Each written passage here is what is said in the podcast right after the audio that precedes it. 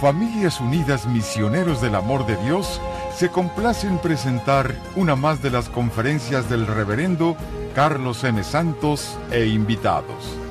Dispónganse a participar y disfrutar de estos mensajes de crecimiento espiritual, formación humana y superación personal.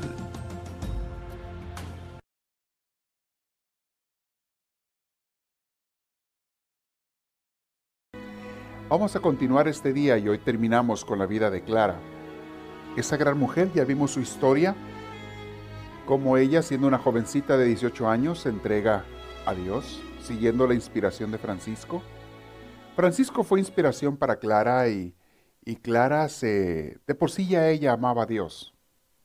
Ya de por sí ella buscaba a Dios. Pero precisamente por eso, porque Clara buscaba a Dios, Dios se le presentó y se le presentó por medio de esta vida de Francisco, por medio del ejemplo de Francisco, y Dios no solo se le presentó, sino que la llamó.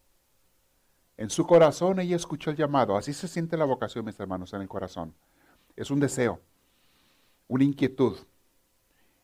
Te llega muchas veces por una invitación, por un ejemplo, por una palabra, por una predicación. Y de repente sientes el llamado de Dios a seguirlo de manera especial. Unos de una forma, otros de otra. Puede ser en la vida matrimonial, casado, con hijos, pero sientes un llamado a una vida más diferente. Allí teniendo tu familia y lo que tienes, sientes el llamado a tener una vida diferente a la que llevan los demás. Una vida más profunda, una vida más de comunión con Dios. Y hay quienes responden, hay quienes que le dicen al Señor, sí, sí quiero, y hay quienes dicen, no, no quiero. Otra gente es llamada a una vocación consagrada, solteros, solteras, fue el caso de Francisco, de Clara, de muchos hombres y mujeres, que de alguna manera le dicen, le decimos al Señor, Señor, yo quiero seguirte de una manera más entregada, el tiempo que tú quieras. Este tiempo yo quiero servirte, fincar tu reino, ser ayuda para mis hermanos y sobre todo pasar mucho tiempo contigo. Una persona que no tiene el compromiso de una familia, tiene esa oportunidad y también esa responsabilidad de pasar más tiempo con Dios. Todos tenemos que pasarlo, todos estamos llamados a pasarlo, pero la persona que tiene más tiempo tiene esa, casi diría obligación, pero no es obligación porque Dios no obliga a nadie a nada, pero sí una invitación especial y responsabilidad de, de tener una amistad con Dios. O sea, no hay pretexto. Clara fue una mujer así. Desde chiquita llamaba a Dios. ¿Por qué? Escuchó de sus papás, de su familia, de predicadores indudablemente. Escuchó lo que es Dios, la invitación del Señor.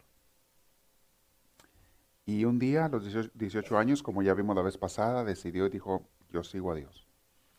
Y aunque mi familia se oponga, yo quiero dedicar mi vida al servicio de Dios, eh, siguiendo el ejemplo de Francisco.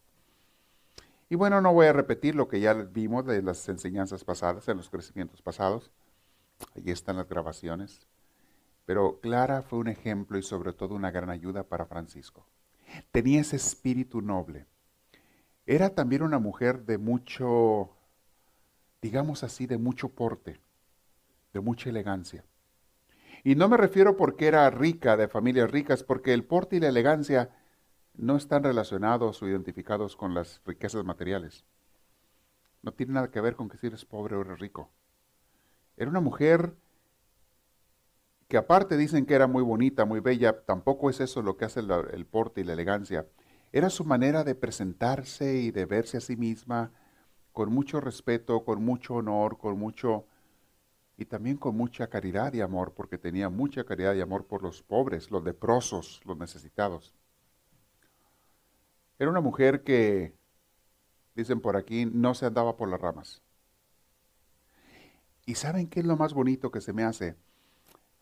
Que Clara fue una mujer que le fue mandada a Francisco como apoyadora de su trabajo. Clara iba siguiendo la inspiración de Francisco, pero vamos a ver aquí más adelante que en realidad Clara también fue un gran pilar para Francisco. Hubo veces en que Francisco se andaba cayendo.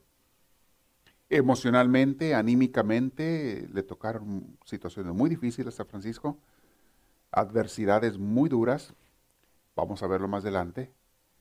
Y aquella que lo sostuvo más de una ocasión, lo levantó, lo reanimó, lo fortaleció, fue Clara. Porque algunos piensan que la mujer es el sexo débil y no, a veces es más fuerte que el hombre. Y en muchas cosas, aunque Francisco era, digámoslo así, más, quizá más espiritual que Clara, Clara era más fuerte que Francisco. Y se complementaban muy bonito. Había una complementariedad ahí muy, muy hermosa. Se apoyaban. Pero quien estaba detrás de esta relación era Dios. El Espíritu de Dios que quería mover a Francisco, a los seguidores, a Clara, al lado de las mujeres, a que fuera gente que siguiera más la vida de acuerdo al Evangelio, porque se había perdido en la iglesia la vivencia del Evangelio. La iglesia, mis hermanos, y por iglesia me refiero a todas las denominaciones, pasa por periodos, pasa por etapas, por rachas en que a veces se cae en su moral, en su comportamiento, en su seguimiento de Dios, se aleja de Dios. Eh, los miembros, los líderes religiosos, muchas veces se alejan de Dios, pasan por etapas y tienen que volver, deben de volver al camino del Señor. La iglesia en ese entonces, siglo XI, XII, estaba muy perdida, siglo XIII, cuando eh, después de Francisco, eh, estaba muy perdida, pero Francisco vino a darle un movimiento, con su, él sin intentarlo, porque Dios fue el que lo movió, pero vino a darle una, diríamos, reforma a la iglesia. Hubo mucha gente inspirada, desde los papas hasta todos los fieles de la iglesia de aquel entonces, en la parte de Europa, de la iglesia romana. La iglesia oriental, católica oriental, eh, quizá no fue tan influenciada directamente por Francisco en esta época, no había tanta comunicación como hoy en día. La iglesia de Egipto, la iglesia de Israel, la iglesia del oriente, de lo que hoy es Turquía, en aquel entonces era Constantinopla y demás, y quizá no fue tanto donde Francisco influyó. Allá tenían otros santos. Y Dios mandó otros hombres y mujeres a esas regiones, y los podemos estudiar en otra ocasión. Pero en la parte de Europa, lo que es Roma, Italia, eh, lo que es Francia, España, Alemania, eh, Suiza, toda esa región, fue muy, muy tocada por Francisco y los seguidores. Bueno, vamos a ver de Clara. ¿Quién era Clara? Dice el título de esta, este, este punto, dice, Consolación para Francisco. Está hablando de Clara. Dice, Clara traía desde la cuna profundas apetencias divinas, o sea, un deseo profundo de Dios. ¿Saben, mis hermanos? Es un regalo maravilloso de Dios que tú tengas deseos de Dios. Y aquellos a quienes el Espíritu Santo les da ese regalo, se tienen que sentir las personas más honradas del mundo. Si tú tienes deseos de Dios, cáete de rodillas ante el Señor y dale gracias mil veces. Porque eso es el Espíritu Santo que te está moviendo. Y a veces me atrevo a pensar que todos o casi todos los que están aquí, o a lo mejor todos, están porque tienen deseos de Dios. Y eso nada más el Espíritu Santo te lo pone. Y eso es señal de que Dios se fija en ti. Y eso es señal de un llamado de Dios especial para ti. Y no nada más un llamado, también un amor especial de Dios para ti. Ya sabemos que Dios ama a todos con inmensidad, pero tiene un amor especial para ciertas personas. A todo mundo le da de comer hasta que llene, pero hay algunos que les da de más. Les ofrece de más. ¿Por qué? No sé. Otro día hablamos de ese tema. En otras palabras, sí hay ciertas personas que son como, pudiéramos decirlo, se oye feo decirlo, pero sí es como consentidos de Dios. Sí hay. Como los amigos personales de Dios. Y te digo una cosa, y aquí va un secreto. No le vayan a decir a Dios que yo les dije, ¿eh? porque es un secreto de Él. No le van a decir que yo les dije. Cualquier persona, si quiere, si esa persona quiere, se puede convertir en un consentido de Dios. Hay algunos que Dios los llama sin que esa persona busquen a Dios. Y es un regalo extra especial. Pero cualquier persona, aunque no haya sido uno de esos buscados llamados de Dios, cualquier persona que quiera se puede convertir en un consentido de Dios. Nomás no le digan que yo les dije. Digan, por ahí me enteré. En otras palabras, sí, Dios tiene sus favoritos. Clara era una de esas. De esas que a lo mejor desde la infancia la llamó Dios. Hay personas que desde niños, desde niñas. Hay otros que Dios los llama ya en la edad adulta. En cualquier edad te puede llamar Dios, en la edad de jóvenes. Pero hay unos que desde niños, y Clara era una de esas, desde niña se distinguía por tener un amor especial de Dios. Esta es ella. Seguimos diciendo, tenía un amor, una sed insaciable de Dios, que es la madera de toda mujer contemplativa. Ella llegó a ser una mujer contemplativa. ¿Quién es una persona contemplativa? Una persona que llega a una unión con Dios tan profunda que lo puede contemplar. Llega a la oración de contemplación. Hay hombres, hay mujeres que están en ese nivel de oración de contemplación. Y también aquí les digo, todo aquel que se empeña en una vida de oración profunda, y mientras más joven lo hagas, mejor. Mientras más joven empieces, mejor. Toda persona que se empeñe y sea constante, persistente, perseverante, va a llegar a la oración contemplativa, que son momentos íntimos con Dios en que lo ves cara a cara. Lo empiezas a ver. Y la presencia de Dios es inmensamente más grande que si lo vieras como una persona aquí enfrente de ti lo captas más porque lo captas con todo tu ser, con toda tu esencia, con toda tu alma, tu cuerpo, tu mente, tus emociones. Lo captas con todo eso. No crean que nomás con los ojos como ve una otra persona. Es más, la manera de ver a Dios, ahí ni los ojos entran, no hacen falta. Los ojos, la, la visión, la vista queda chiquita para captar a Dios. Y Dios se les manifiesta a esas personas de manera especial. Pero son personas que pasan a veces años de dedicación y entrega al Señor. Y no lo hacen estas personas porque quieran lograr llegar a este momento. A veces muchos de ellos ni saben que existe eso. Pero se mantienen buscando a Dios y llegan a la contemplación. Clara era una de esas. Y no significa que siempre vas a estar en contemplación, porque eso va a ser en el cielo. Pero vas a tener momentos de contemplación con Dios y tu oración se va a hacer más fina, más sensible. Lo vas a sentir más a Dios lo vas a captar mucho más. Clara era de estas mujeres, porque desde niña traía esa madera. Sabemos que al, pronunciar, dice, el nombre de Jesús, le fallaban las fuerzas a Clara y era transportada a otra región. Mantuvo a lo largo de su vida un empaque aristocrático, sin que ello amenguara su cordialidad. Era, era una persona fina, elegante, como les digo, pero era sumamente cordial, humilde, sencilla y amorosa vamos a ver más adelante. A lo largo de sus 38 años de clausura, fíjense, duró 38 años. 38 más 18 son 56, ¿no? Creo que más o menos a esa edad murió ella. Eh, pero duró 38 años ella eh, en clausura, en su entrega a Dios en un convento, dedicada a la pura oración y la enseñanza, el trabajo en el convento, oración y trabajo, y la enseñanza de las demás hermanitas que venían entrando, les iba enseñando ella a cómo seguir a Dios. Y llegó a tener muchos conventos, ahorita vamos a ver cuántos en su vida, fundar varios. Tenía entrañas de mujer, entrañas de madre, ternura de mujer y corazón franciscano. Dicen que todas las noches pasaba varias veces por los dormitorios, cubriendo como una mamá a las hermanas que estaban semidestapadas. Y si a la hora de maitines, que es como a las 4 de la mañana, algunos las tienen a las 4, 4 y media, 5, los levantan a hacer la oración, es lo que se levantan. Si a la hora de maitines alguna hermana no había despertado, dicen los historiadores que era un espectáculo de delicadeza el modo de despertarlas con cariño y finura. A mí me tocó tener un formador en el seminario que nos despertaba patadas en la puerta, a nosotros. Ese, tenía fama ese padre, un padre, un formador en seminario. De veras, si alguien no se había levantado, les pateaba la puerta. Golpeaba, pateaba la puerta y llegaba aventando todo lo que encontraba y, gritando cada, vociferando cada cosa, porque alguien no se había despertado las oraciones de la mañana. A mí me tocó una vez, es una, se les cuento o no se les cuento. Estábamos en un dormitorio cinco personas, cinco compañeros.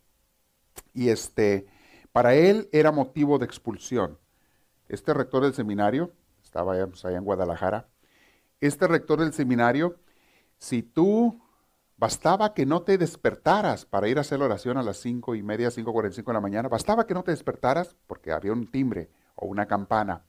Si alguien se quedaba dormido, era suficiente para expulsarte y lo hizo varias veces. Te corría a tu casa y no volvías. Ya no podías seguir en el seminario. A varios compañeros tocó eso. Pero cuando andaba de buenas, te ponía una santa regañada. Cuando andaba de buenas.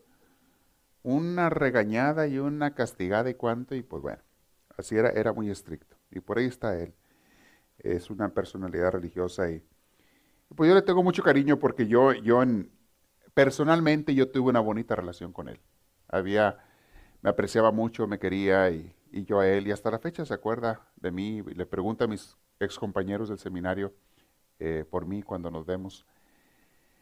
Pero era muy estricto, muy estricto. Y entonces esa vez nosotros nos hacíamos patos por unos 10 minutos más, después de que timbraba la campana. Ay, querías las cobijas 5 minutos más, 10 minutos más.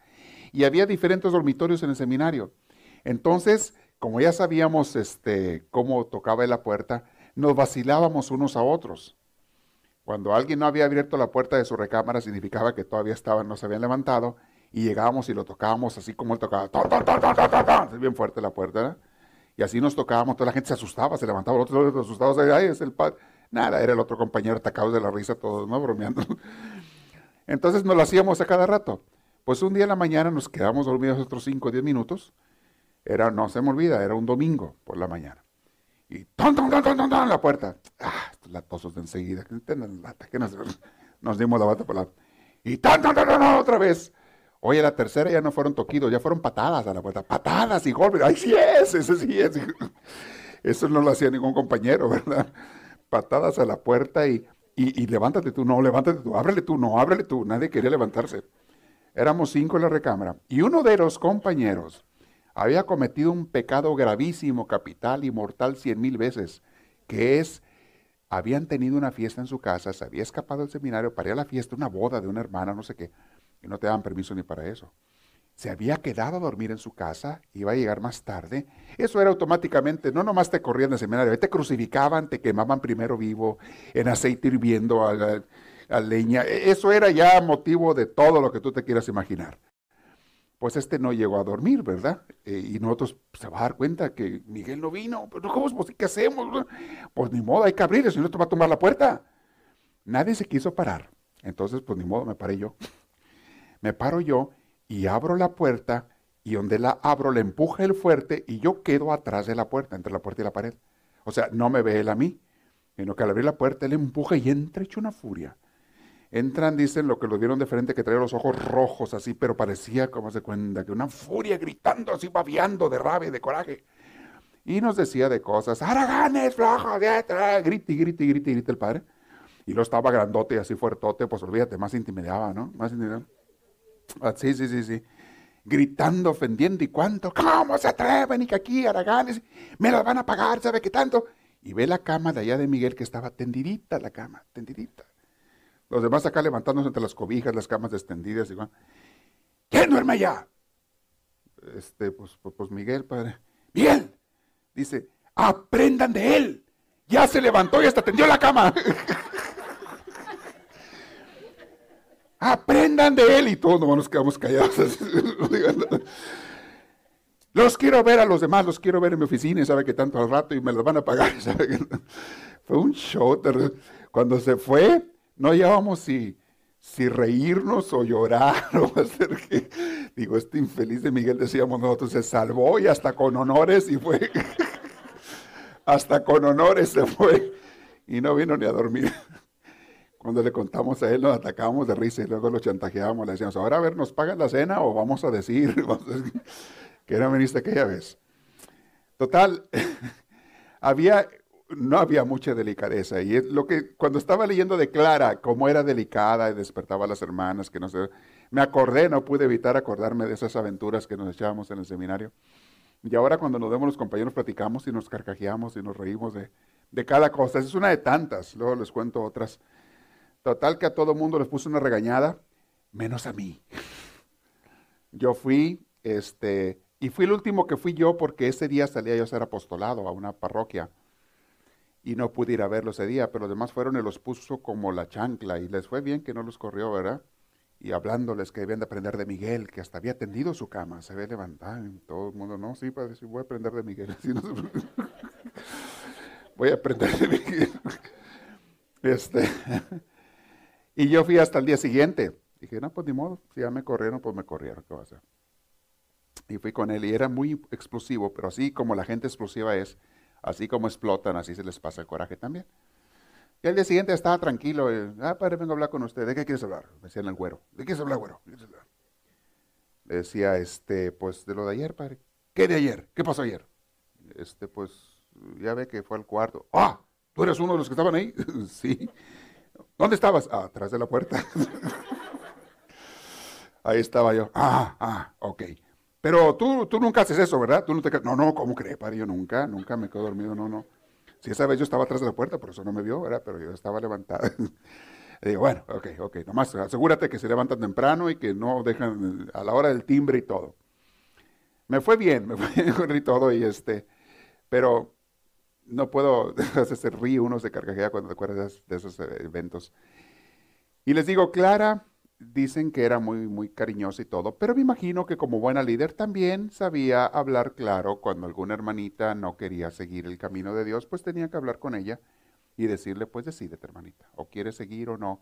Porque ser cariñoso, ser amable no significa dejar que alguien eh, no tome en serio su seguimiento del Señor. Eso se tiene que tomar en serio, tenemos que hacerlo. Y, este, y bueno, ese fue el caso de, declara. ¿Qué otras cosas nos dicen de ella? Cosas muy hermosísimas. Eh, las cubría y todo. Traía en su constitución, Clara, en su constitución personal, algo que le faltaba a Francisco. Algo así como una extraña ecuanimidad. Francisco era de ánimo muy voluble. Días andaba muy emocionado y días muy triste. Días muy motivado y días medio deprimido. Francisco tenía ese tipo de ánimo, pero Clara era muy ecuánime mantenía su ánimo casi siempre, cosa rara, ¿eh? Pero casi siempre al mismo nivel, siempre segura, le pasaban cosas y ella seguía en paz, en la paz de Dios. Es una persona que, pues que Dios les ha dado ese don y que aparte por su relación que tienen con Dios, tiene una fortaleza espiritual muy grande. Hay hombres, hay mujeres que son así. Tienen una fortaleza espiritual que venga la tormenta que venga, no se dejan caer, no se desbaratan. Y esa era Clara, lo que se nos dice de ella. Hubo muchas personas que escribieron sobre la vida de ella cuando vivía y cuando murió también. Era una extraña ecuanimidad, una serenidad casi invulnerable. Francisco, en cambio, por ser impresionable, fácilmente se dejaba abatir, y en esos momentos aquella fortaleza femenina de Clara constituía para él un precioso refugio. Clara era el pilar donde Francisco se recargaba cuando cuando se sentía abatido. Y, Francisco iba a visitarla. Iban a platicar, oraban juntos y cuánto, pero Francisco también era como, era como su, hasta cierto punto su confidente uno del otro. Eran grandes amigos, platicaban, se confiaban cómo estaban yendo, qué les había pasado, etc. pero siempre Clara era como el pilar fuerte. Cuando Francisco venía medio débil, ella lo levantaba. En sus últimos años, herido, dicen Francisco, Muchas veces en aquel combate por el ideal, Francisco de Asís buscó y encontró en Clara la consolación y la seguridad. Y saben, mis hermanos, hay mujeres que en los matrimonios, en las relaciones que hay de familia, hay mujeres que tienen este gran poder. Cuando el hombre está abatido, cuando el hombre está caído, cuando el hombre se siente débil, una mujer que sea de veras de Dios, una mujer es un pilar. Porque hay otras mujeres que lo arrastran más abajo de lo que ya está el hombre. Viene arrastrado y todavía lo pisotean. Sí, sí, sí, viene arrastrado y todavía le, pasan por encima lo pisotean. Pero hay otras. Y es lo que se refiere la, la Biblia cuando dice, dichoso el hombre que se encuentra una mujer así, una mujer de Dios. Y los hombres, mis hermanos, muchas veces, aunque aparentemente son el sexo fuerte, muchas veces necesitan de ese apoyo que nadie se las puede dar que una mujer que sea fuerte, eh, sea su esposa, sea su amiga, sea su confidente, quien sea. Hay muchas personas, porque la mujer tiene la capacidad de llegar al corazón de las personas. El hombre no tanto, el hombre llega a la cabeza de las personas. Es más fácil que el hombre ayude en las cuestiones racionales, en las cuestiones prácticas, en la cuestión de tomar decisiones. Quizá el hombre en lo general es mejor que la mujer. Hay excepciones en todo. Pero como la mujer se basa más en los sentimientos, las emociones y el corazón que en la razón, aunque la tienen igual que el hombre, la mujer prefiere la parte de las emociones y el hombre por lo general prefiere la parte de la razón. Entonces ahí es donde el hombre ocupa ayuda en su corazón cuando se siente débil, abatido, preocupado y muchas veces son levantados por una mujer así. Este fue el caso de Francisco y Clara, y, obviamente Dios mandó a Clara para que apoyara a Francisco. Eh, hay, mujeres que emocionalmente son muy, muy vulnerables. Eh, y eh, de repente les toca tener un hombre que es fuerte emocionalmente hablando, y aquí el hombre va a ayudar mucho a la mujer. Pero en este caso estoy hablando del ejemplo de Francisco y Clara, de cómo una mujer puede ser muchas veces el apoyo emocional del hombre. Francisco era la inspiración.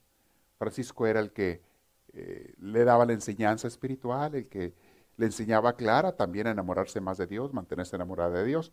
Pero la cuestión anímica, les digo, Clara era la fuerte. Fue aquel un hermoso espectáculo. Francisco fue la inspiración para Clara.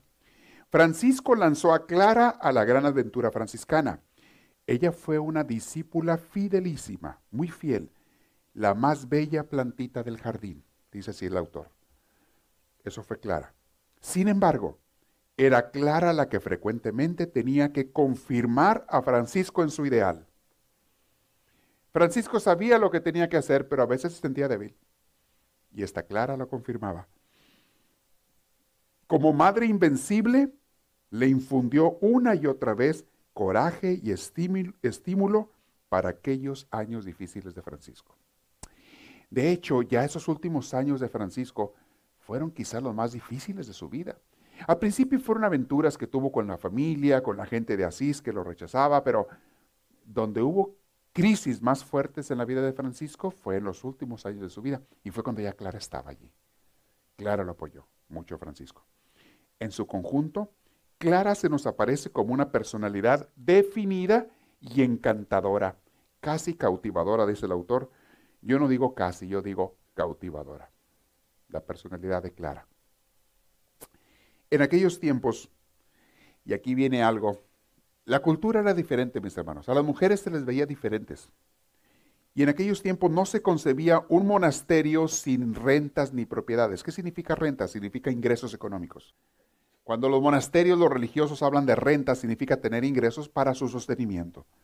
Tienen que pagar comida, tienen que pagar habitación, los gastos, etcétera, lo que se ocupe eh, y eso se llama la renta. Entonces, antes de fundar un convento, por muchos siglos así fue, y todavía hasta la fecha, cuando un, un hombre o una mujer quieren fundar un convento, un monasterio de hombres o de mujeres, lo primero que las autoridades religiosas quieren averiguar es ¿y cómo se van a sostener? ¿De dónde van a sacar? No, pues que mire que fabricamos esto y que vamos a tener tenemos este campo y vamos a... Ok, si se ve que, que van a tener ingresos y cómo van a tener, ok, las autoridades les daban permiso. Si no veían esos ingresos o esa manera segura de tener dinero para sus gastos, no los dejaban empezar. Esto fue la gran excepción y diferencia de Francisco y de Clara con sus, órdenes religiosas, que ellos al contrario, ellos querían ser muy apegados al Evangelio y decían, vamos a fundar todo esto sin dinero, porque queremos confiar 100% en que Dios proveerá. Ya vimos la historia de Francisco y de los hombres. Pero con las mujeres era más difícil. Los hombres podían andar en la calle pidiendo dinero y no pasaba nada, pero cuando vieran las mujeres solas en la calle, eso se veía mal.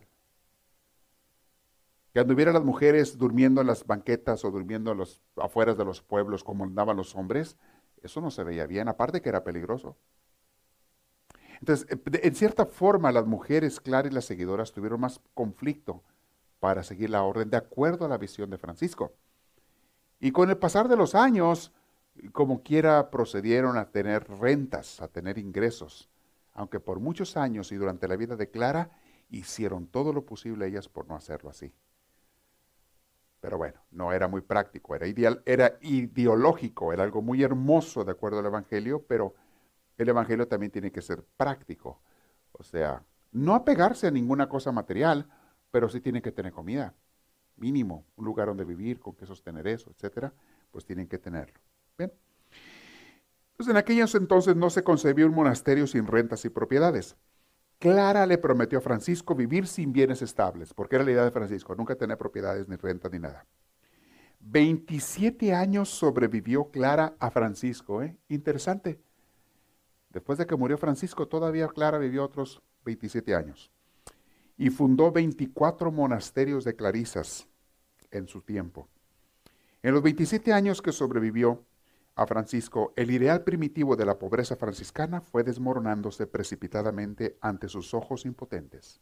O sea, poco a poco los monasterios que se iban fundando ya empezaban a tener rentas. Y Clara peleaba contra las personas, autoridades religiosas, porque ella quería que se llevara todo al pie de la letra, sin dinero. Pero había mucha gente, empezando por los líderes religiosos, que decían, no, tienen que tener dinero ustedes. Y la manera en que tenían las rentas era que a veces había gente rica que decían, hey, yo les voy a dar esta mensualidad. Yo voy a sostener este convento con esta mensualidad. Había un rico, dos o tres, cuatro, que eran admiradores de la obra y querían que hubiera gente dedicada a la evangelización, a la oración, etc. Y ellos se comprometían a pagar. En el caso de siglos después de Santa Teresa de Ávila, en los 1500, ella fundó conventos y ella siempre andaba buscando, pero ya en el caso de ella, ella sí buscaba las rentas. O sea, vamos a fundar un convento, pero ¿cómo se va a sostener?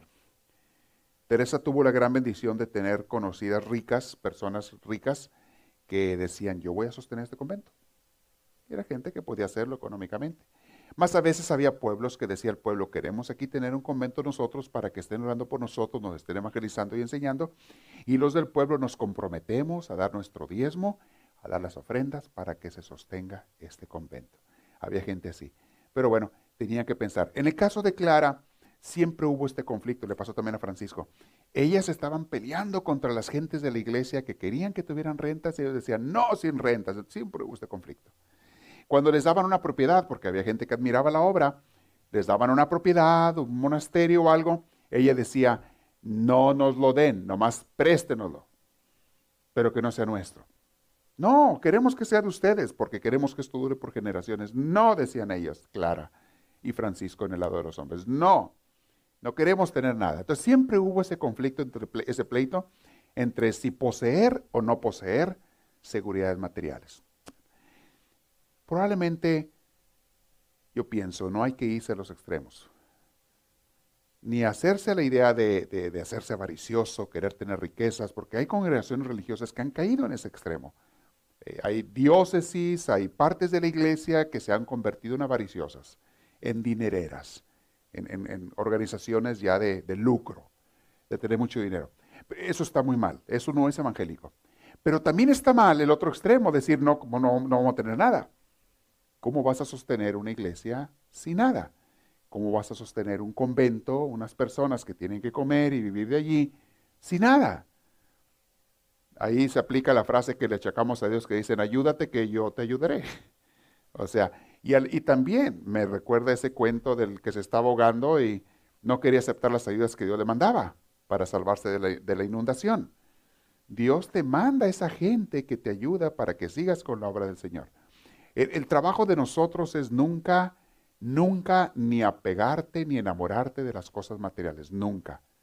Y eso sí es el Evangelio. Nunca, pobres de espíritu. Pero tampoco te puedes ir al extremo de despreciar las cosas que Dios te manda para que puedas hacer el Evangelio, puedas propagar el Evangelio. Bien, les quiero explicar por qué esto es punto, es muy importante en la vida de Francisco y de Clara.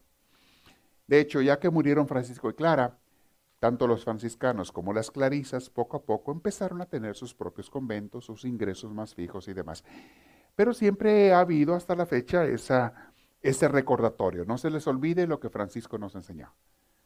Que no se apeguen a nada, estar desapegándole a todo. Y muchas veces los franciscanos no han respetado, no han seguido esas enseñanzas de Francisco.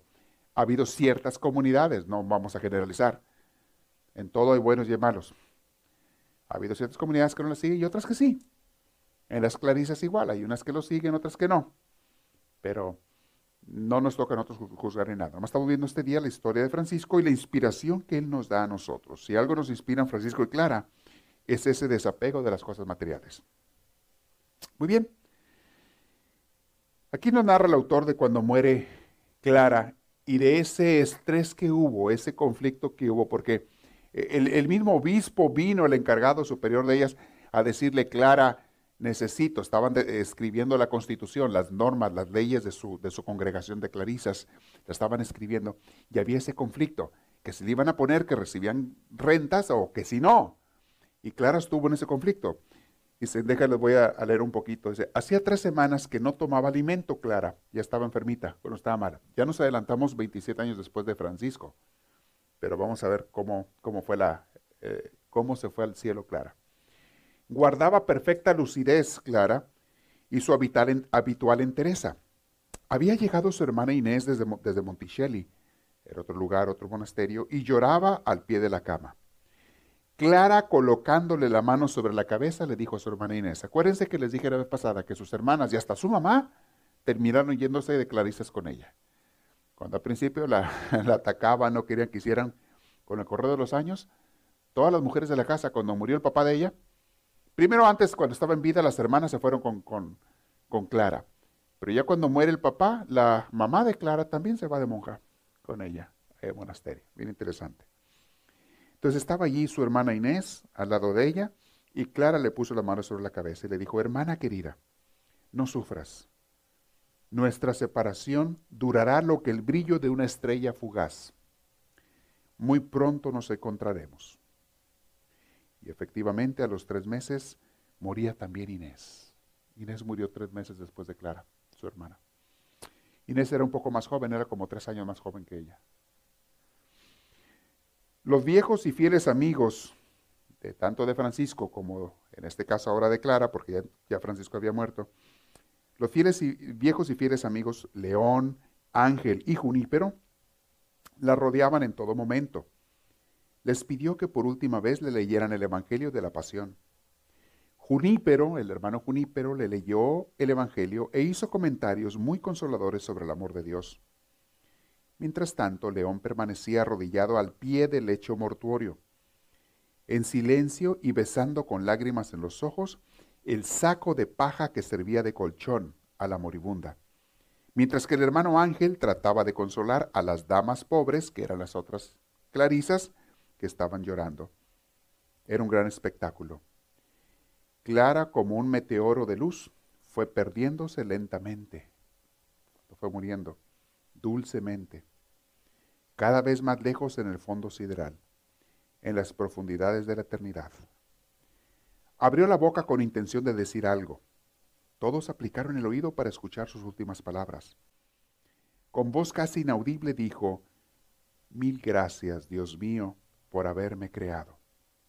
Y, reteniendo fuertemente entre sus dedos rígidos la bula papal, o sea, la, la orden que había recibido del Papa, entregó su alma a Dios. En esa bula era donde se explicaba, el Papa accedió antes de que muriera Clara, porque Clara se lo suplicó al Papa.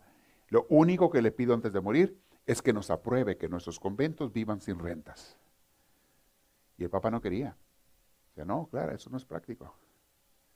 Es lo único que le pido antes de morir. Total que logró eh, convencerlo y se lo dio.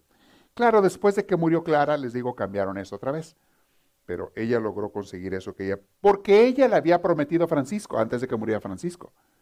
Francisco le dijo a Clara, Clara, prométeme que vas a hacer que las hermanas vivan sin ingresos económicos. Y ella le prometió. Y logró la promesa, por lo menos hasta que murió. Y así se fue ella, clara de nombre, más clara por su vida, según la expresión de Tomás de Celano. Es uno de los escritores de la vida de ellos. Muy bien. Aquí pasamos a otra etapa de Francisco, que hoy la voy a comenzar a mencionar porque es muy interesante. La etapa de la crisis de Francisco, la desolación más grande de Francisco. Es la etapa oscura de Francisco, porque hubo unos años ahí que él anduvo medio perdido. Se fue a evangelizar a otros países, pero se desapareció de las comunidades porque andaba él y otros hermanitos que lo acompañaron a evangelizar, según ellos, a convertir el mundo. Vamos a compartir un poquito de la enseñanza de esto. Existe una zona oscura en la vida de Francisco. Oscura por la carencia de noticias. No hay mucho, no se sabe exactamente qué hizo en esos años. Esta zona se extiende aproximadamente desde 1211 a 1218, aproximadamente siete años.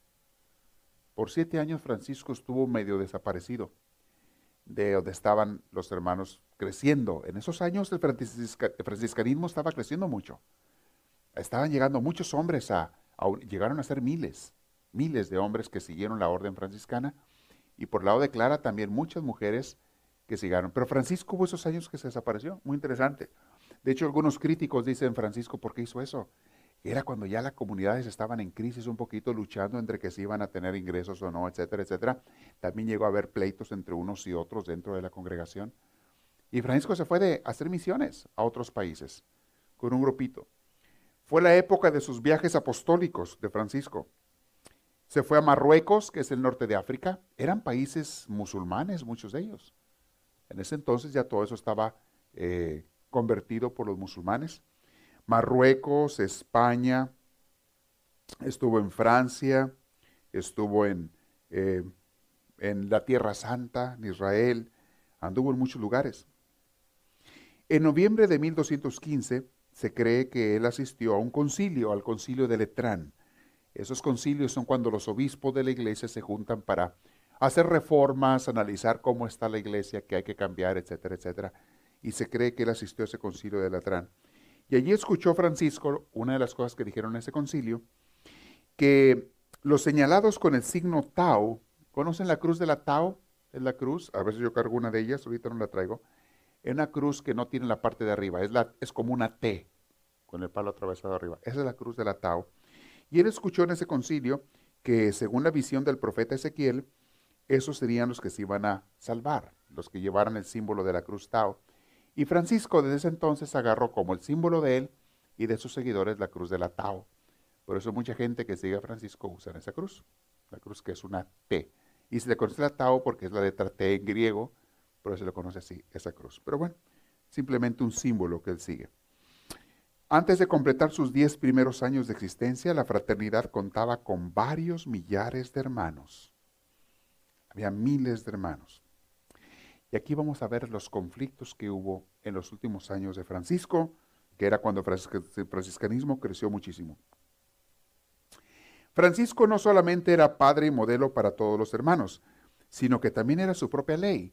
Cuando comienza el franciscanismo, él directamente enseñaba a la gente, él los preparaba. Él les hablaba del espíritu del franciscanismo, de, de cómo seguir el evangelio, etc.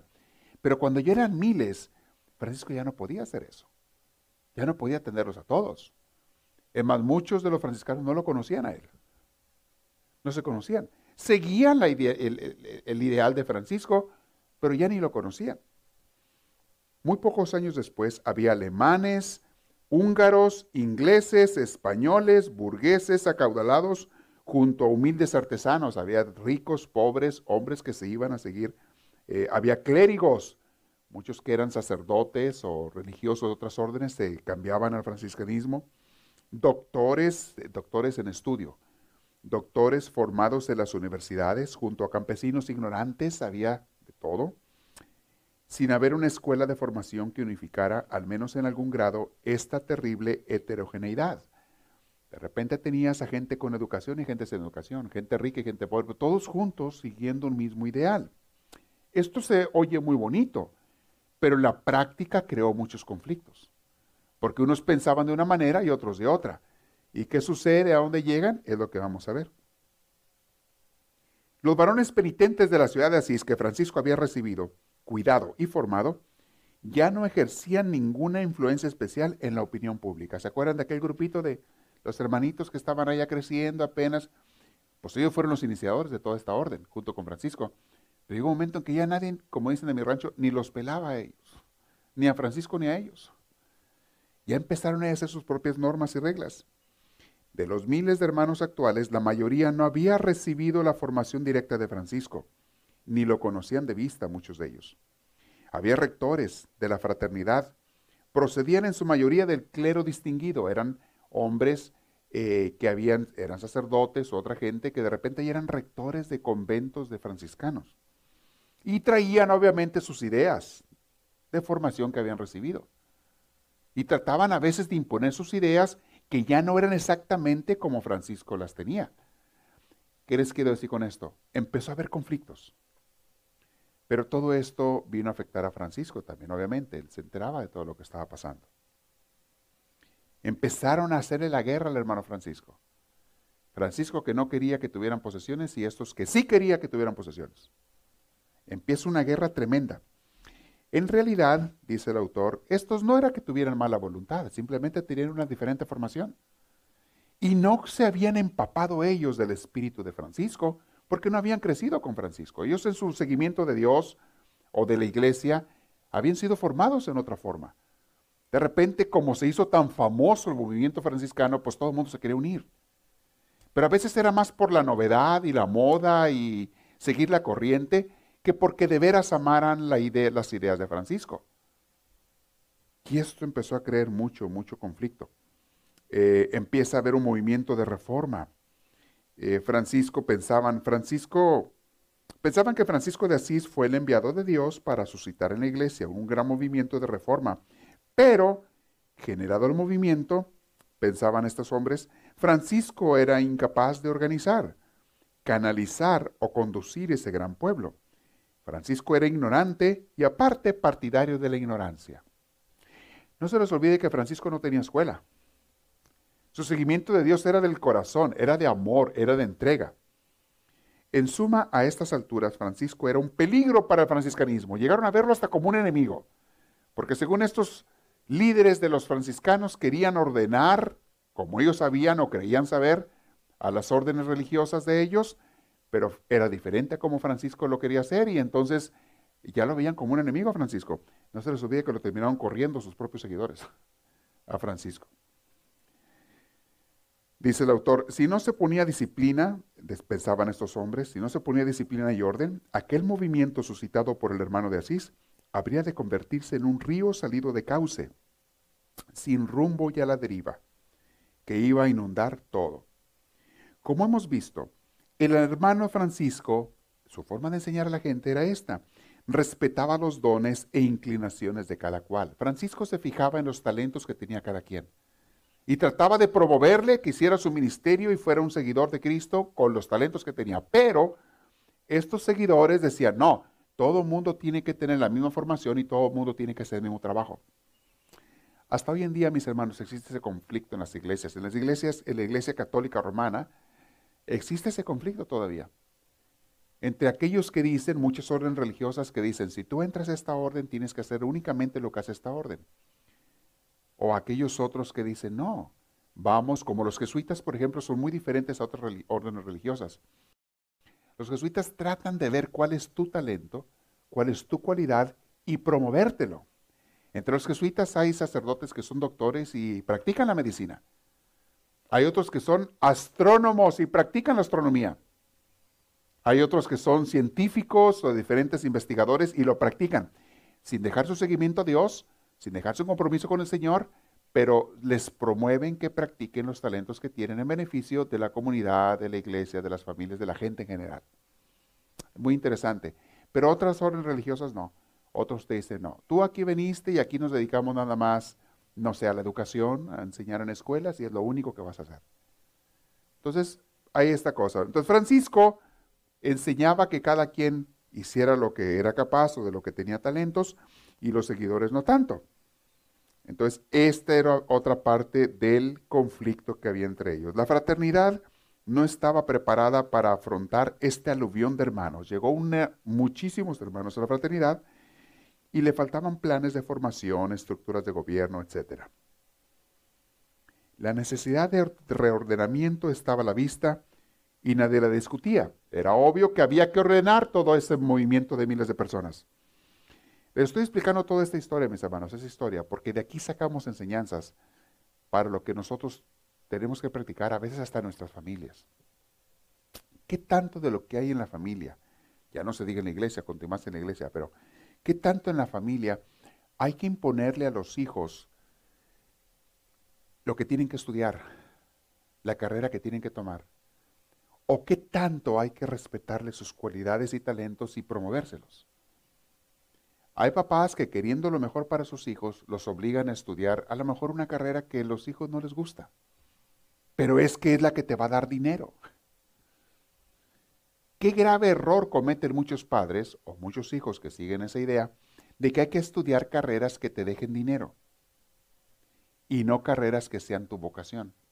De esa manera a veces logras tener a gente, si es que logran terminar esa carrera que no era su vocación, tienes a gente que tiene dinero pero es infeliz. o que termina abandonando esa profesión porque nunca le llenó. Aunque le dejara dinero, no es lo que le hace feliz. Cantidad de ejemplos que tenemos de eso. Yo pienso que en esto tenemos que aprender más de Francisco que de aquellos otros que querían reformar el franciscanismo.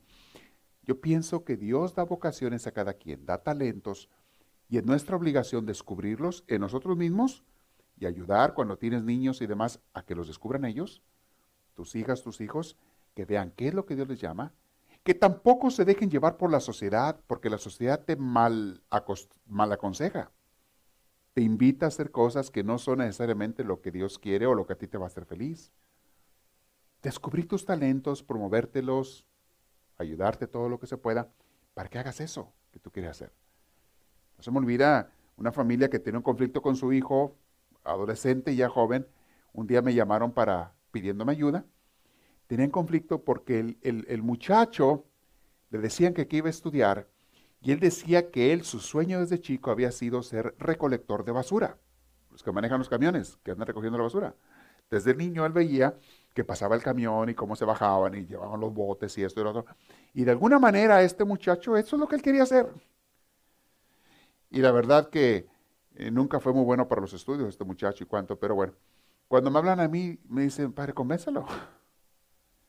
Dije yo, ¿y qué pasaría si no hubiera recolectores de basura? ¿Estaríamos usted yo bañados aquí de basura hasta arriba? Montañas de basura. También es una vocación. No sé si sea la de su hijo, él la tiene que descubrir y tiene que ver qué talentos tiene. También hay que asegurarnos que no sea por pura flojera, porque no quiere estudiar, porque ahí eso es flojera, sería muy diferente. Pero si alguien descubre que esa es su vocación, ¿por qué no? Si sientes que eso te llena y tienes razones válidas, y claro, para eso hay que hablar con un consejero vocacional, hey, todos tenemos llamados diferentes. Y tú no tienes que hacer lo que yo te digo, ni en, cuanto a vocación, ni yo lo que tú me dices. Dios nos llama a diferentes cosas. Pero sí te digo una cosa, a cada quien Dios lo llama a algo. Y te da varias opciones, pero te dio talentos. Y esos talentos los puedes aplicar en diferentes opciones. Tú escoge la que quieras, pero que tenga que ver con tus talentos. Ponlos a trabajar y siempre piensa en hacer bien a los demás y vas a ser la persona más feliz en esta vida. Te vas a levantar contento para ir a trabajar y vas a regresar cansado, feliz de haber ido a trabajar. Esa es la gente que vive su vocación. Los que se van contentos. ¿No han sabido de gente que se levanta a fuerzas y van a fuerzas a trabajar? ¿Nunca han sabido de gente así? Ay, es lunes. Oh, Cinco días seguidos ahorita de trabajo. Ay, de aquí a que sea No, este ya lo regó. Ese anda pero fuera totalmente, totalmente fuera. Fuera de canal. Esa persona o no ha descubierto su vocación, o no la quiere descubrir, o no quiere poner a trabajar sus talentos, o, no yo no sé qué te esa persona. Pero es una persona que está desperdiciando cinco días de la semana de su vida y está medio gozando dos. La mayoría de su vida se está yendo a la basura en un ambiente, en un estado, en, una, en un estado de ánimo tan triste. La mayoría de la vida de esta persona es una vida amargada. No se asusten de que esas personas viven con mil enfermedades. Porque no son felices con su vida. No saben. Esto es algo que yo estaba reflexionando en la vida de Francisco y me llama mucho la atención de él. Él quería que cada uno de sus seguidores descubriera cuál era la vocación que Dios le mandaba y te pusiera a hacer. Había gente que sabía tejer ropa, había gente que sabía sembrar la tierra, había gente que le gustaba, no sé, cuidar el ganado, había gente que, le gustaba la construcción.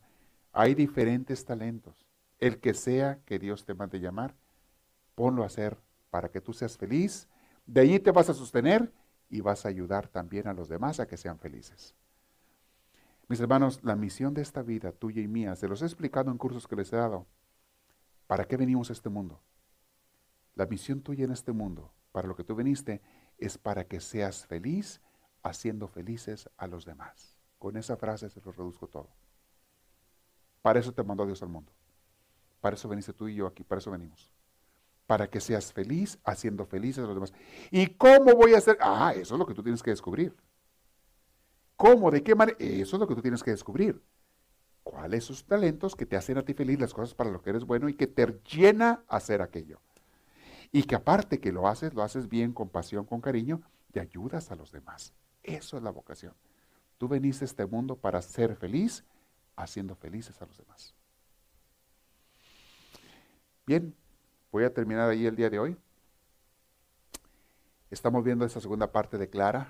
Qué hermosa, qué hermosa compañía y ayuda le mandó Dios a Francisco, pero también a Clara Dios le mandó Francisco. Francisco fue una bendición para Clara, su inspiración, y Clara fue una bendición para Francisco. Y comienza este movimiento de seguidores de estos dos santos. Hasta ahí llegamos el día de hoy. Quiero saber si hay preguntas, con toda confianza, háganlas. Quiero que reflexionemos, meditemos este día. Pregunten ahora, ah, ¿cómo dicen? Pregunten ahora o callen para siempre. ¿okay? Nos quedamos en la locación, este día estamos en la locación número 4362. 4362, 4362. Ahí estamos en esa locación. ¿Nadie tiene preguntas ahora?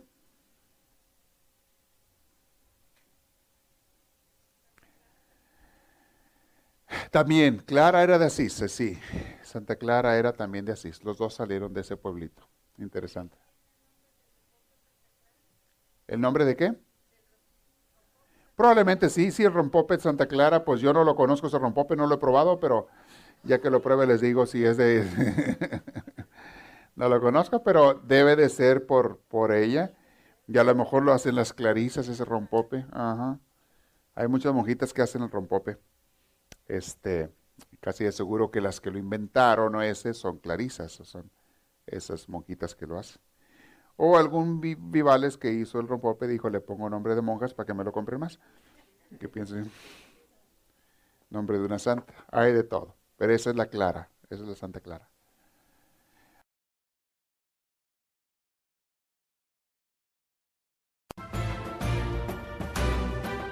Esperamos que esta reflexión les haya fortalecido en su progreso y crecimiento, tanto humano como espiritual.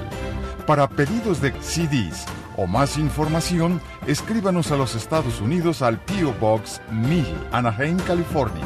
Código postal 92815. Que Dios les bendiga y les conceda una vida llena de su gracia, su espíritu, su gozo y su paz.